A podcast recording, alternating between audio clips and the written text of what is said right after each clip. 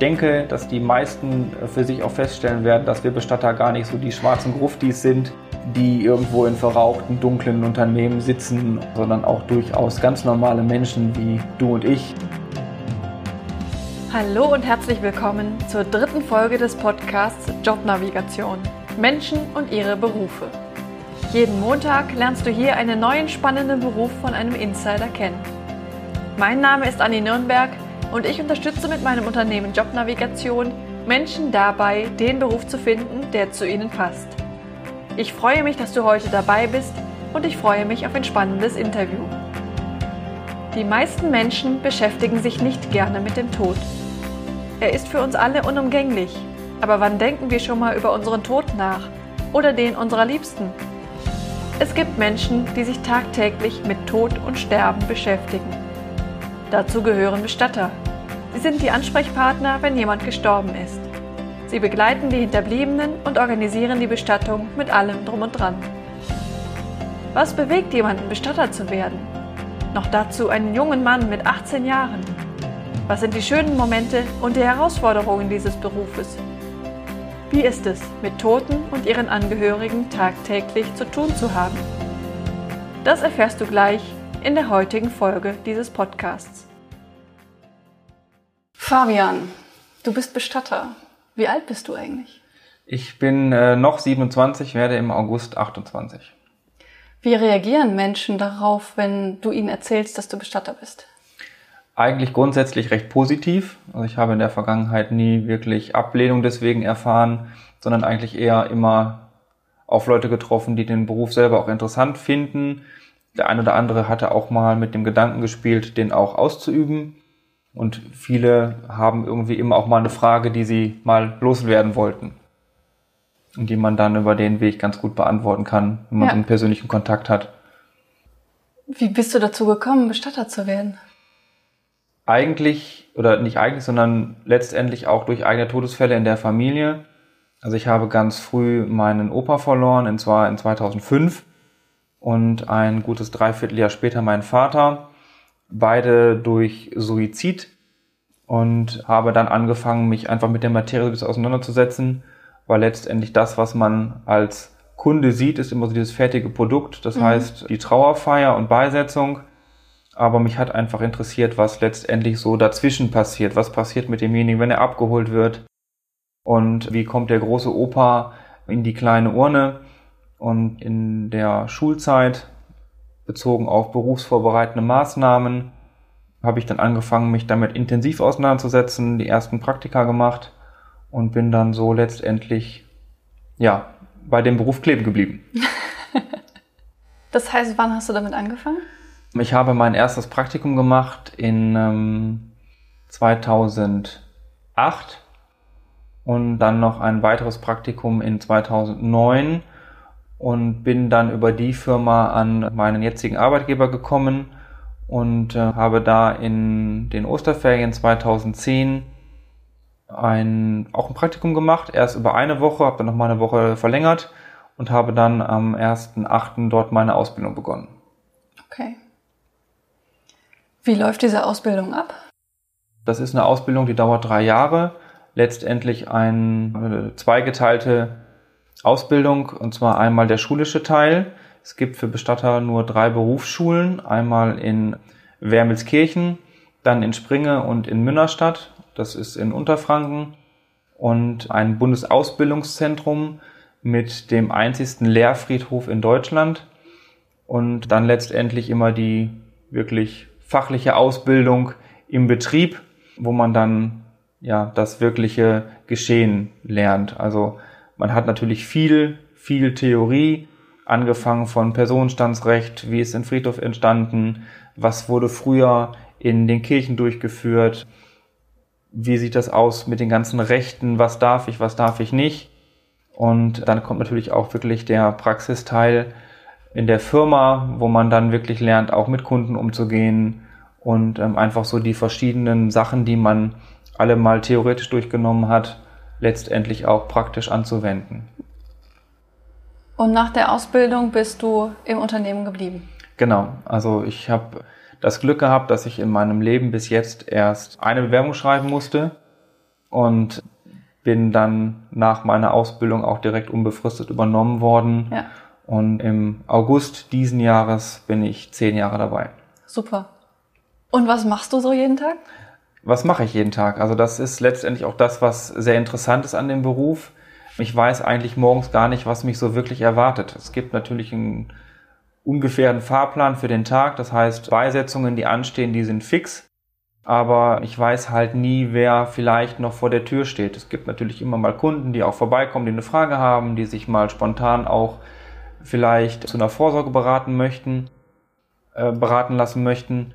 Aber ich weiß natürlich nicht, ob vielleicht auch jemand vor der Tür steht, den ich aus dem Straßenbild kenne, vielleicht eine Familie, die ihren Familienvater verloren hat, eine Mutter, die ihr, ihr Kind verloren hat, eine Familie, die vielleicht lange Jahre keinen Kontakt hatte zu einer zu einem Angehörigen und jetzt festgestellt haben, dass der sich für das Leben genommen hat und sich jetzt um die Beerdigung kümmern müssen.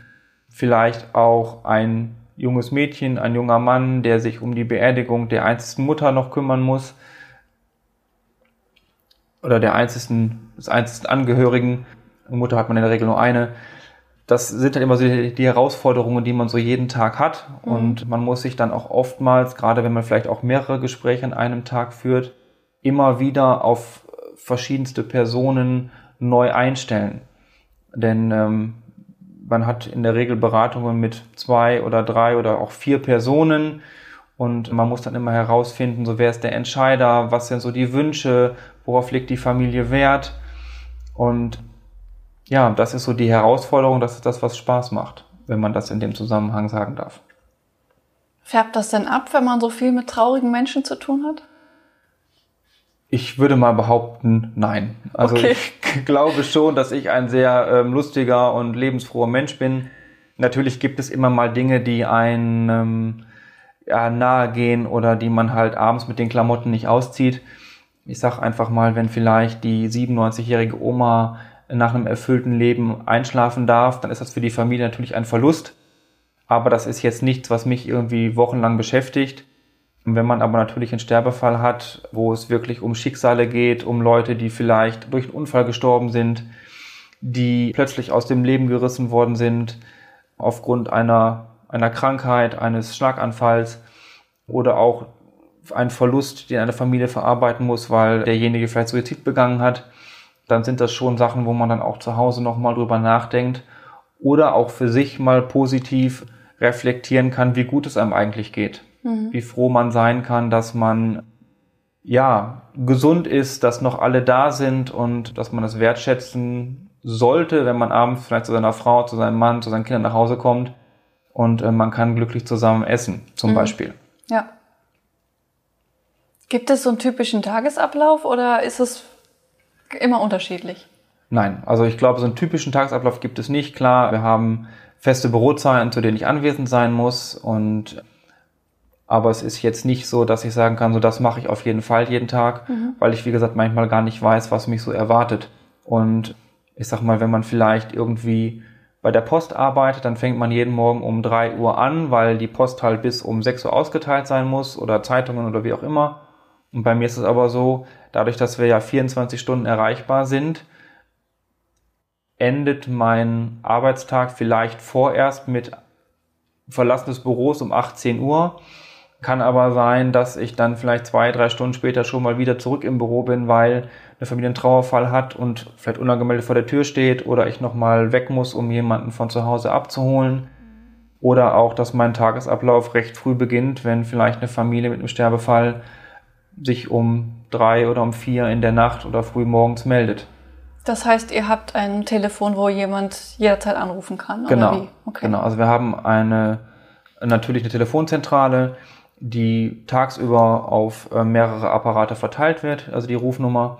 Und nach Feierabend ist es so, dass das Telefon auf mich umgestellt wird und dann alle Anrufe bei mir landen, beziehungsweise ansonsten auch mal bei einer Kollegin, dass es gewährleistet ist, dass aus unserer Firma immer jemand 24 Stunden am Tag, 365 Tage im Jahr erreichbar ist. Okay. Und was passiert, wenn so jemand anruft und einen Todesfall hatte? Was macht ihr denn? Ähm, also es ist grundsätzlich so, dass wir natürlich erstmal erfragen müssen, wo derjenige verstorben ist, um zu entscheiden, wie schnell man handeln muss.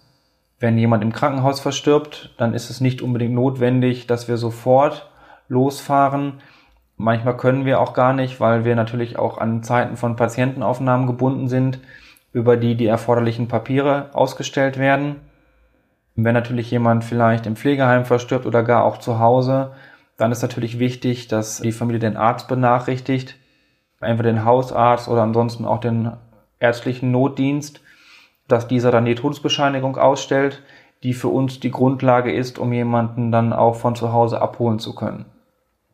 Und dann ist natürlich auch wichtig zu erfragen, wo ist, wo ist die Wohnung, wo ist das Haus, wie sind da die Gegebenheiten, in welcher Etage liegt die Person, gerade auch, wie schwer ist die Person, weil es natürlich auch immer Einfluss darauf nimmt, kommt man zu zweit, muss man vielleicht auch mal zu dritt kommen, auch wenn die Person leicht ist, aber vielleicht alles sehr, sehr verwinkelt ist. Das muss man natürlich dann auch kurzzeitig koordinieren. Und wenn dieser erste Step dann getan ist, dann ähm, wird natürlich mit der Familie ein Trauergespräch vereinbart.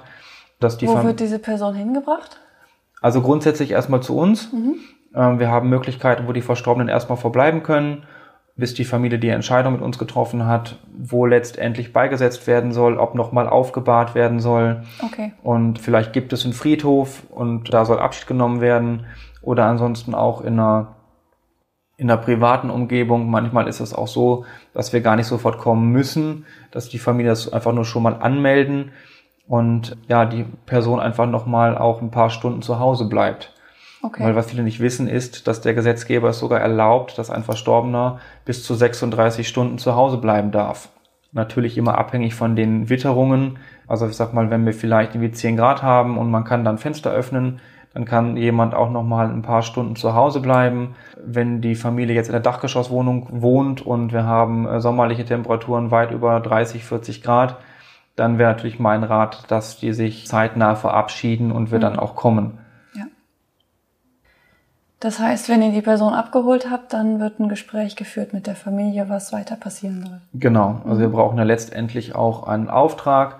Das heißt, dass wir genau mit der Familie festhalten, was sind deren Wünsche, was sind deren Vorstellungen, worauf hat vielleicht auch der Verstorbene Wert gelegt, um dann auch ja letztendlich unseren weiteren Ablauf zu bestimmen. Das heißt, wenn die Erdbestattung gewünscht ist, das passiert in der Regel recht zeitnah. Wir haben dann eine Frist von zehn Tagen da müssen halt Termine gemacht werden mit einem Redner, mit einem Geistlichen. Es müssen äh, Nachfeiern organisiert werden. Der Platz auf dem Friedhof muss ausgesucht werden. Das heißt, äh, für welches Grab entscheidet sich die Familie. Manchmal ist etwas vorhanden an Grabplätzen. Manchmal muss die Familie allerdings auch was Neues auswählen. Dann ist mal die Frage, was haben die sich vorgestellt? Ist es was, was sie selber pflegen und gestalten können? Möchten sie vielleicht was pflegefreies, damit für mhm. die Familie zwar ein Anlaufpunkt da ist, aber eben auch diese, dieser Pflegeaufwand nicht. Da ist immer zu, ähm, zu überlegen, wo wohnt die Familie, wie weit wohnen alle auseinander, kann sich eine Tochter, eine Enkeltochter, ein Sohn auch um die Grabpflege überhaupt kümmern? Oder ist es nicht vielleicht doch sinnvoller, sich eben für was zu entscheiden, was von Seiten des Friedhofes gepflegt wird? Ja, dann geht es natürlich auch darum, dass man vielleicht einen Text festhält für Karten, dass auch Blumenschmuck ausgesucht wird, dass letztendlich natürlich auch bestimmt wird, wie die Trauerfeier ablaufen soll und dann natürlich auch, wenn im Vorfeld nochmal Abschied genommen wird, soll derjenige eigene Kleidung anbekommen, möchte der Sohn vielleicht irgendwie noch was Persönliches mit in den Sarg geben. Das sind alles so Dinge, das muss man ja im Vorfeld alles besprechen, damit dann dementsprechend nachher ja weitergearbeitet werden kann. Ja. Und das ja. führt ihr dann aus, führt ihr dann durch. Genau, also das ist so das, was wir natürlich für die Familie übernehmen.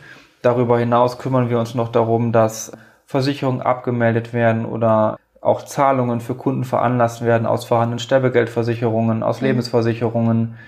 Die Kunden haben auch die Möglichkeit, äh, zu Lebzeiten bei uns schon Gelder zu hinterlegen für die dereinstige Bestattung. Rentenkassen müssen angeschrieben werden und dann müssen natürlich auch noch weitere Abmeldungen gemacht werden, wie Betriebsrenten, manchmal dann sogar auch, ähm, wenn gar keiner mehr da ist, dass man sich darum kümmert, dass vielleicht irgendwie ein Abonnement von einer Zeitung abgemeldet mhm. wird, ähm, ein Handyvertrag gekündigt wird, dass sich irgendjemand darum kümmert, dass so eine Wohnung auch aufgelöst wird, dass man eventuell auch an an weitere Firmen vermittelt, die sich dann eben auch darum dann noch kümmern können. Okay.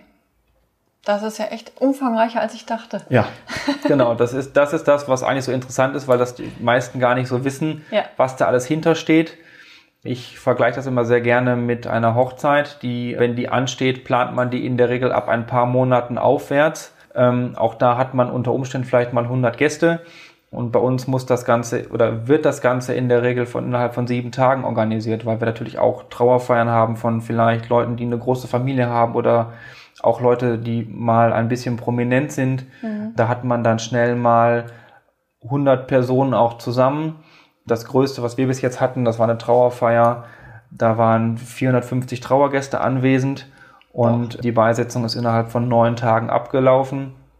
Das heißt, in, in dieser Zeit musste ja der Redner organisiert werden, es musste ein Organist da sein, Blumenschmuck muss organisiert werden. Wir haben über 350 Karten gedruckt. Ähm, wir haben dementsprechend auch Briefumschläge beschriftet, wir haben Briefmarken geklebt und äh, das ist das, was eigentlich innerhalb so der ersten ein, zwei Tage passiert, damit natürlich auch die Einladungen recht zeitnah versendet werden.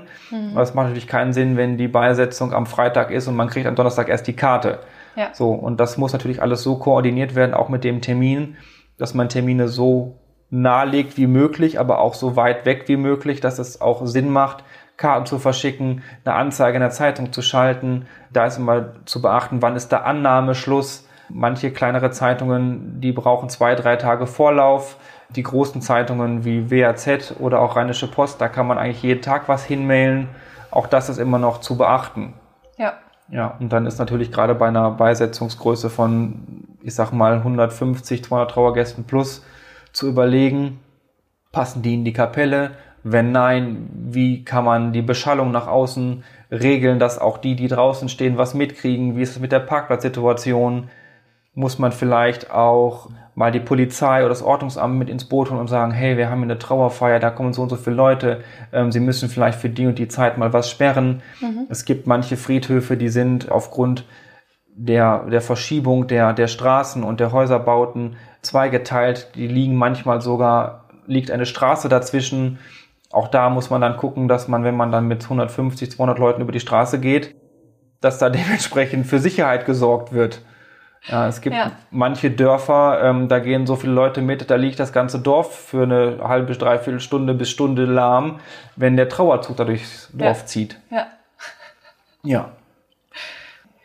Wie viele Beerdigungen habt ihr so in der Woche? Das ist ganz unterschiedlich. Also das ist letztendlich auch nicht pauschal beantwortbar. Manchmal ist es so, dass wir, ich sag mal, 10, 12 Beisetzungen in der Woche haben, also wirklich auch mehrere am Tag. Und äh, manchmal ist es so, da haben wir vielleicht in der Woche auch gerade mal eine. Das ist immer ganz abhängig. Also wir sagen mal so schön, Sterben kennt keine Zeit. Und man kann da, auch das kann man nicht, nicht im Vorfeld planen. Also auch wir können unsere, den ganzen Geschäftsablauf, auch was die Zukunft betrifft, nicht wirklich planen, weil man einfach nie weiß, was so auf einen zukommt. Ja. Und ähm, es ist mir die Frage, hat man in der nächsten Woche zwei Erdbestattungen oder hat man vielleicht sechs, sieben, acht Erdbestattungen, vielleicht hat man auch nur Feuerbestattungen. Auch das ist immer was, was schwankt. Also nicht jeder Kunde hat auch sofort eine Vorstellung. Manche wissen auch gar nicht, was sie, was sie wirklich wollen. Und wie gesagt, auch das ist alles etwas, was man nicht planen kann. Was der Kunde will, was so auf einen einprasselt und wie viel man auch in der nächsten Woche oder sogar schon am nächsten Tag zu organisieren hat. Wie ist das denn so mit Verstorbenen zu hantieren, sage ich jetzt einfach mal? Also es ist natürlich grundsätzlich gewöhnungsbedürftig Ja. und ähm, man muss, wenn man sich für diesen Beruf entscheidet, natürlich auch für sich entscheiden, kann ich damit umgehen oder nicht. Mein erster Kontakt mit einer verstorbenen Person war, dass ich jemanden fertig eingebettet im Sarg, ähm, in einem Abschiedsraum gesehen habe. Die Person war sehr friedlich. Das, was für mich das erste Mal nach, nach dem mehrfachen Umgang mit Verstorbenen komisch war, war, dass jemand noch eine gewisse Körpertemperatur hat. Weil es ist natürlich so, dass wenn man Verstorbene abholt, gerade aus dem Krankenhaus, ähm, die haben Möglichkeiten, wo die Verstorbenen verbleiben können. Da sind sie allerdings gekühlt. Das heißt, die Person ist natürlich dann nicht mehr so warm, wie man es normalerweise als Mensch gewohnt ist, wenn man eine Person anfasst. Ja. Und so war es für mich. Das ist auch etwas, das werde ich, glaube ich, auch so nicht vergessen, so wie den ersten Kontakt mit einer wirklich verstorbenen Person, war da halt der Kontakt mit der Person, die noch warm war. Also ich weiß noch, es war ein Mann, es war ein Sommertag, der lag im Wohnzimmer auf dem Boden und ähm, der war zu dem Zeitpunkt gerade mal vier Stunden tot. Mhm. Und also man sagt, dass bei normaler Raumtemperatur die Körpertemperatur circa um zwei Grad pro Stunde sinkt.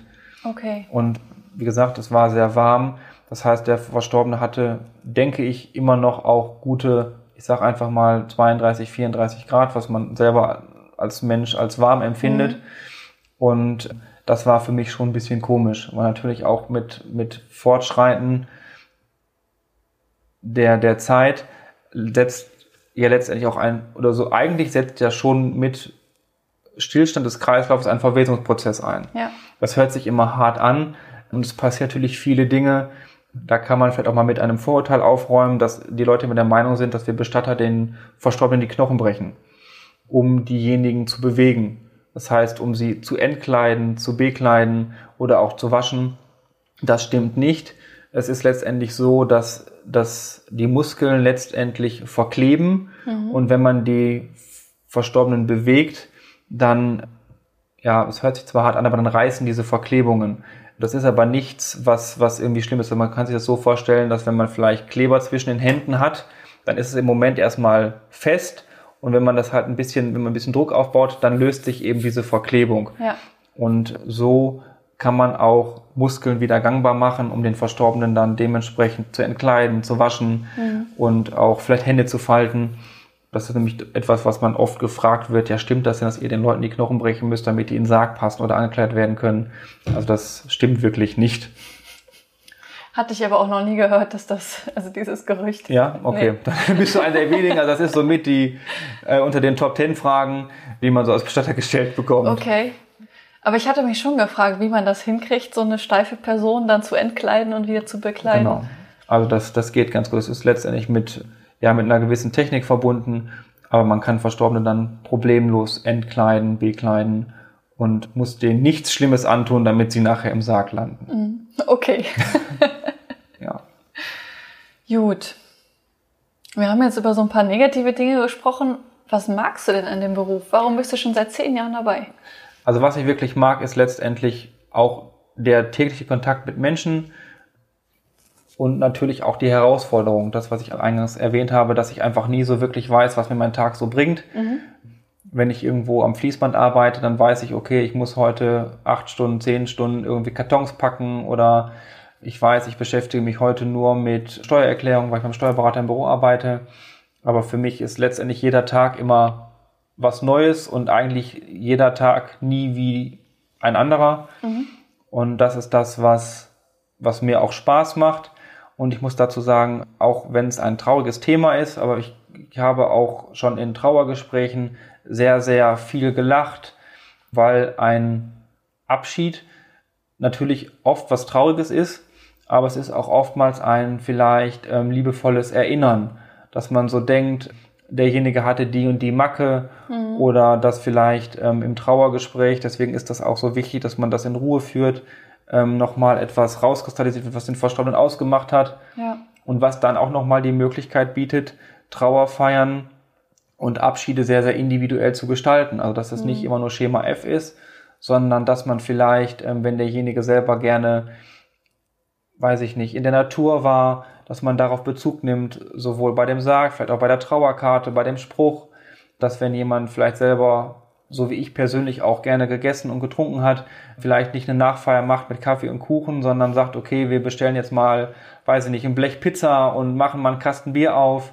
Oder wir haben auch schon am Grab irgendwie alle mal einen kurzen getrunken, weil das einfach das Ritual von einer alten Dame war. Jeden Abend, bevor sie ins Bett ging, trank sie einen Korn.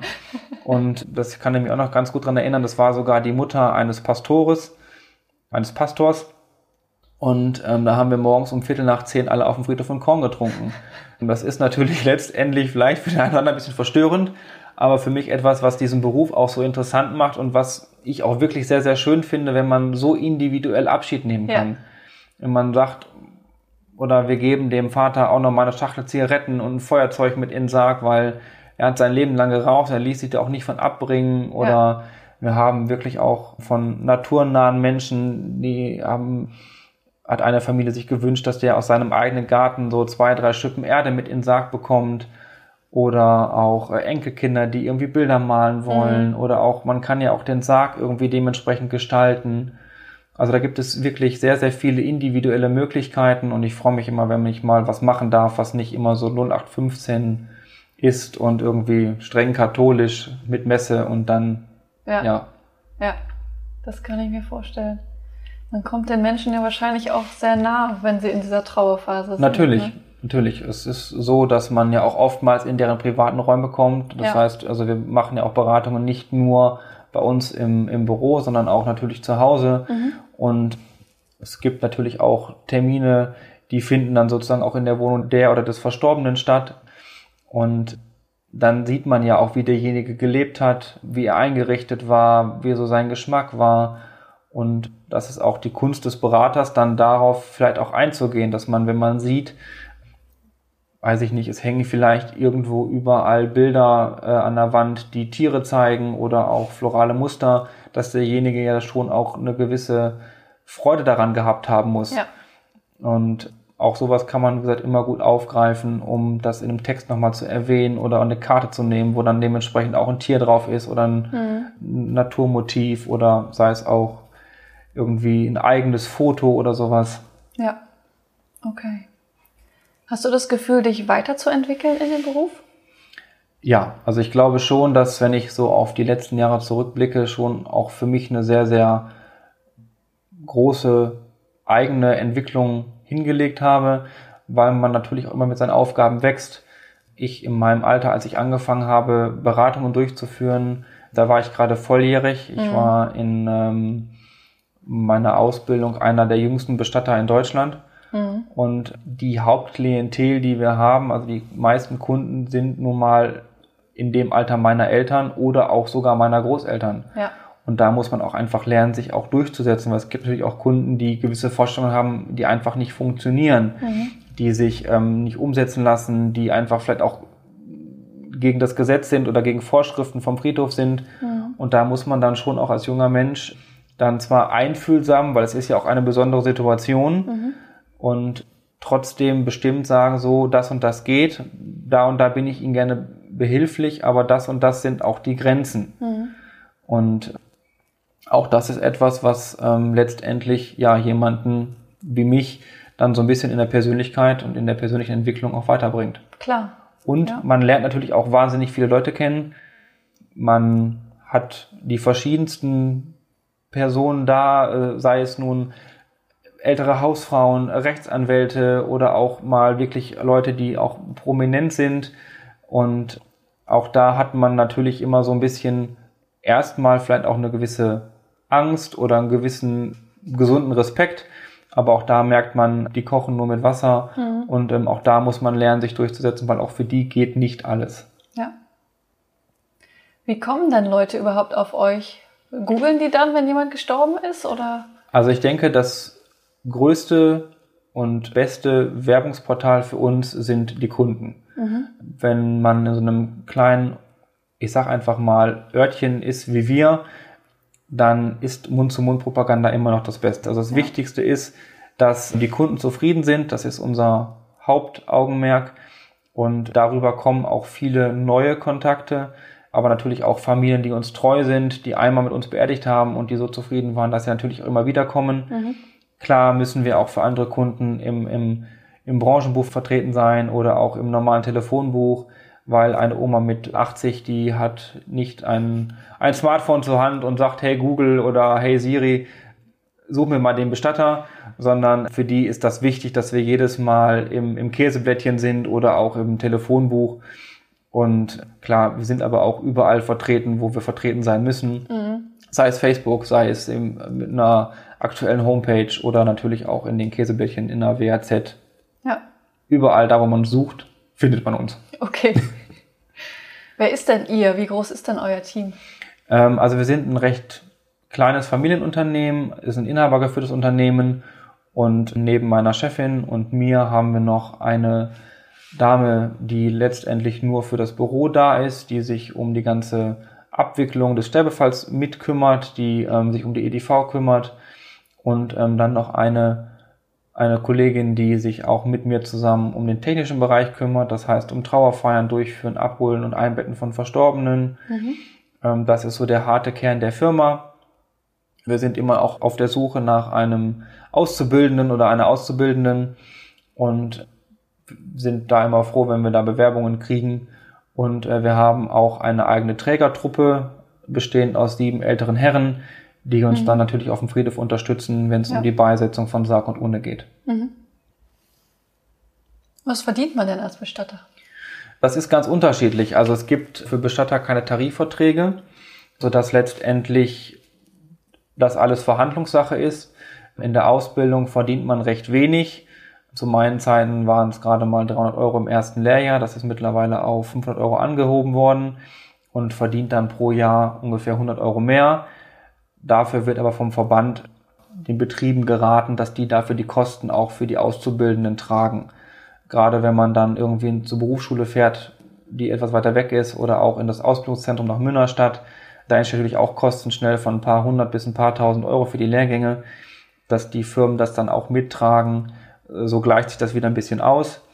Und ansonsten denke ich, dass das Einstiegsgehalt irgendwie so bei circa 1800 bis 2000 Euro brutto liegt. Mhm. Und man dann natürlich auch, wenn man eine gewisse Berufserfahrung hat oder auch sich noch weiterbildet, es gibt die Ausbildung zum oder die Fortbildung zum Thanatopraktiker oder auch man kann einen Bestattermeister machen und da kann man dann auch irgendwie drei, vier, viereinhalbtausend Euro brutto verdienen, wenn man dann vielleicht auch in eine leitende Position geht in einem Unternehmen oder Filialleiter wird. Es gibt ja auch Unternehmen, die mehrere Standorte haben. Mhm. Also man kann sich da auch weiterbilden und kann dann auch ein sehr gutes Gehalt sich erarbeiten. Okay.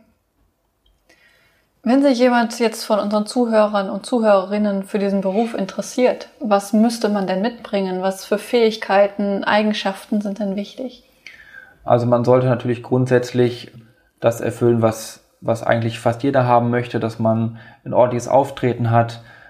Ein gutes Empathievermögen ist natürlich für den Beruf auch sehr wichtig. Dann so die Klassiker, ein Führerschein, dass man gut in, der deutschen Sprache auch mächtig ist in Wort und Schrift. Man sollte natürlich auch belastbar sein, was das eigene, was die eigene Person angeht. Und bei uns ist natürlich auch wirklich so, wir haben nie wirklich Feierabend. Also für jemanden, der gerne um 8 Uhr kommen möchte und pünktlich um 16 Uhr seinen Griffel fallen lassen möchte und er hat dann Feierabend, für den ist das nichts. Mhm. Aber für jeden, der auf einen individuellen Tagesablauf Wert legt und die Herausforderung gerne annehmen möchte, sich immer wieder auf viele verschiedene neue Personen und Gegebenheiten einzustellen, für den ist der Beruf mit Sicherheit interessant. Und es steht ja auch jedem frei, einfach mal irgendwie unverbindlich irgendwo ein Praktikum zu machen über eine Woche, über 14 Tage ja. und sich da einfach mal seine eigene Meinung darüber zu bilden. Mhm. Und ich denke, dass die meisten äh, für sich auch feststellen werden, dass wir Bestatter gar nicht so die schwarzen Gruftis sind, die irgendwo in verrauchten, dunklen Unternehmen sitzen. Ja, sondern auch durchaus ganz normale Menschen wie du und ich. Die Zuhörer können mich ja jetzt nicht sehen, aber ich trage nicht jeden Tag auch nur einen Anzug mit Krawatte oder mit Fliege, sondern ich komme auch mal in einer Jeans mit Turnschuhen oder auch mit Chucks und einem Poloshirt. Mhm. Auch das ist mir in den ganzen zehn Jahren noch nie untergekommen, dass jemand das irgendwie nicht gut fand. Oft ist es so, dass die Leute sehr, sehr positiv gestimmt sind, dass sie sich freuen, dass es bei uns nicht so, nicht so steif ist und so ja. förmlich.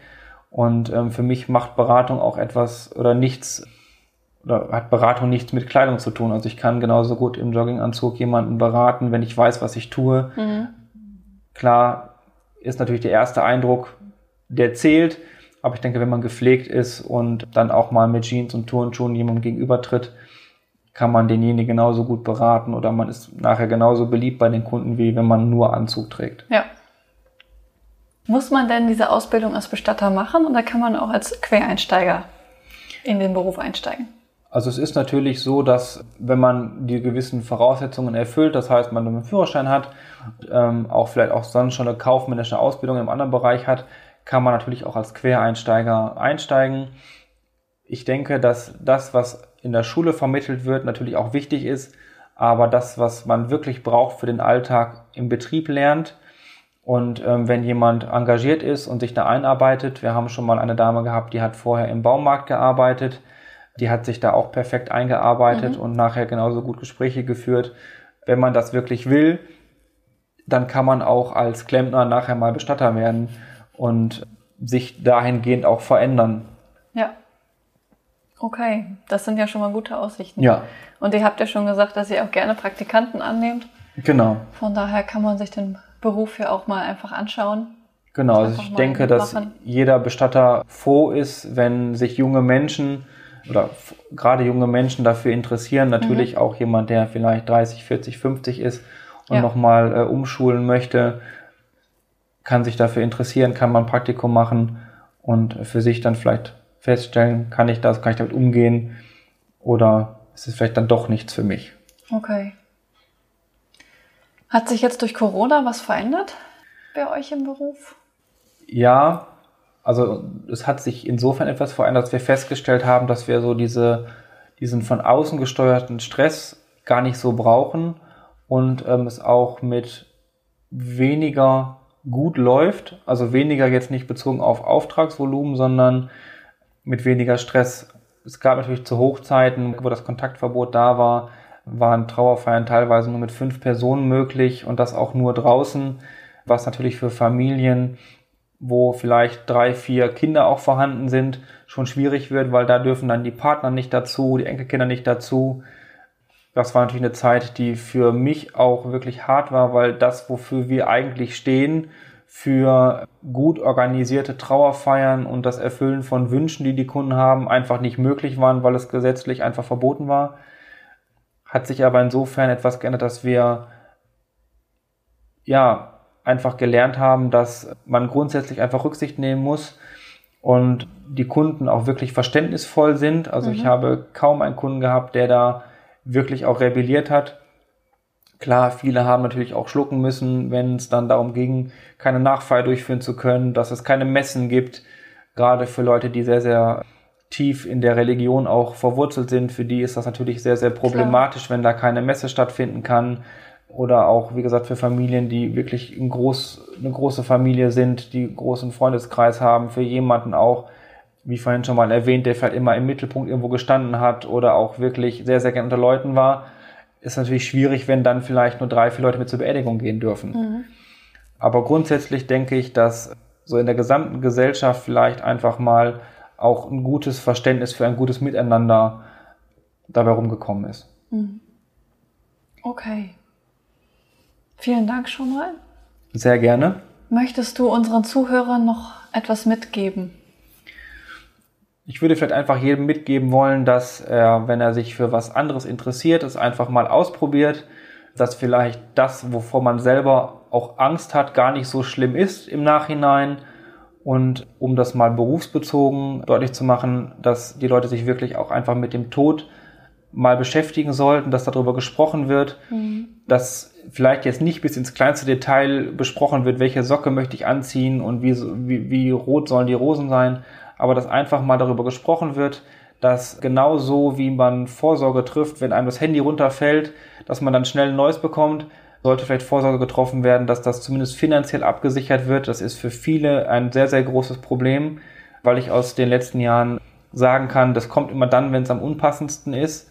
Und dass man vielleicht einfach mal vielleicht mit 10 Euro im Monat versucht, zumindest eine Versicherung abzuschließen, die dann den Kindern, dem Ehegatten oder wem auch immer hilft, die Wünsche, die derjenige dann vielleicht auch hat oder auch der Verstorbene hatte, dann einfach durchzuführen und man zu dem eigentlichen Verlust nicht noch die Sorge hat, wie kriege ich das Ganze jetzt bezahlt. Mhm. Und das ist jetzt nicht bezogen auf den Profit, den wir machen wollen, sondern wirklich, es reichen manchmal schon 3.000, 4.000 Euro. Und wenn man die schon mal hat, da kann man sehr, sehr gut drauf aufbauen, als wenn man dann da steht und man hat dann schnell ein paar tausend Euro, die man bezahlen muss, wobei man gerade vielleicht eine Familie gegründet hat, ein Haus gekauft hat, ein neues Auto gekauft hat. Weil ich denke einfach, dass die Gedanken, die man dann haben sollte, sollten wirklich der Trauer gelten, auch einem selber und äh, nicht unbedingt der finanziellen Belastung. Dankeschön für das Interview, Fabian. Sehr gerne. Das war Jobnavigation. Menschen und ihre Berufe mit Anni Nürnberg. In dieser Folge ging es um den Beruf des Bestatters, von dem uns Fabian anschaulich berichtet hat. Wenn dir diese Folge gefallen hat, freue ich mich über deine Bewertung. Schreib mir auch gerne, welche weiteren Berufe dich interessieren unter podcast.jobnavigation.de. Bis nächste Woche. Da geht es um eine Frau, die von RTL und Co. angerufen wird, wenn diese eine Expertenmeinung brauchen. Ich habe eine totale Leidenschaft dafür. Ich liebe das Medium Fernsehen, weil die Menschen, mit denen ich gearbeitet habe, die waren immer total motiviert. Alle haben immer dran gezogen, dass das ein super Produkt wurde.